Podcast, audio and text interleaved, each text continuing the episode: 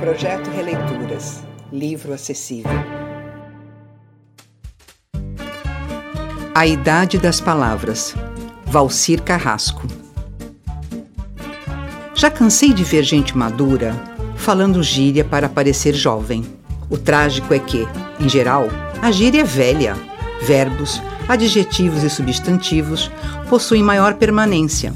Gíria é volátil terrível ver uma senhora madura e plastificada dizendo: Eu sou pra Fentex. O termo foi usado lá pela década de 60 para dizer que alguém aceitava comportamentos mais ousados, tipo viajar no final de semana para a praia com um grupo de amigos, o máximo de liberdade imaginável até então. É passado. Assim como as variações para falar de homem bonito. Houve época em que era pão. Lá pelos anos 80, virou lasanha. Agora se usa gato. Se não estou atrasada. Volte e meia nota uma cinquentona e exclamar a passagem de algum atleta. Ai, que bom! Esse é o mal das gírias. Marcam a juventude de cada um. O tempo passa. Fica difícil mudar o modo de falar.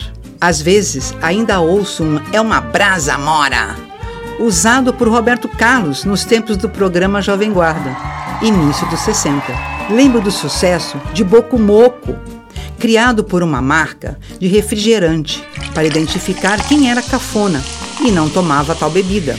Caiu na boca do povo. Cafona vale? Ou devo dizer out, como na década de 90? As palavras expressam sua época. Certa vez estava escrevendo uma novela passada nos anos 20 e coloquei a expressão: Vou tirar você do meu caderninho meu pesquisador me orientou. Naquele tempo, poucas pessoas tinham telefone em casa. Não se falava assim. O tal caderninho correspondia à agenda telefônica. Só passou a ser comum quando o aparelho se tornou mais popular. Para escrever outra novela de época, passada no século XVIII, eu recorri a um raciocínio puro e simples para definir o modo de falar. Descobri que comer a tripa forra tinha a ver com o período da escravidão. O negro liberto era forro. Deduzi que significava comer à vontade. Outro dia, vendo uma reportagem de televisão, observei uma família simples com um telefone de teclas. Todo mundo tem. Até algum tempo atrás se discava o telefone. Hoje se tecla um número. Reconheço, tenho saudade de certos termos. Lembro de meu irmão mais velho dizendo: Que carro jóia! E. Olha o broto! Ou dos amigos nos anos 70, quando fiz faculdade. Frequente era ouvir: Tô numas com ela. Equivalente, guardadas algumas proporções, ao ficar de hoje em dia. Que adolescente aceitaria hoje ir a um mingau dançante? Vão pra balada, para a night.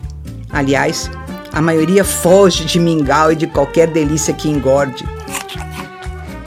Muita gente odeia a gíria. Alguns a consideram um dialeto capaz de estraçalhar a língua. Esquecem-se de que, no seu tempo, também a usavam. Não é fácil acompanhar sua evolução. Outro dia ouvi: Eu deletei aquele sujeito da minha vida. É a versão mais atual para tirei do meu caderninho.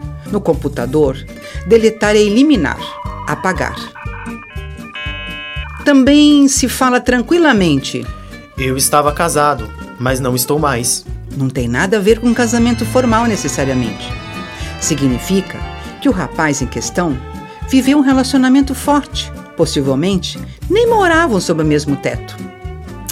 Eu me confundo.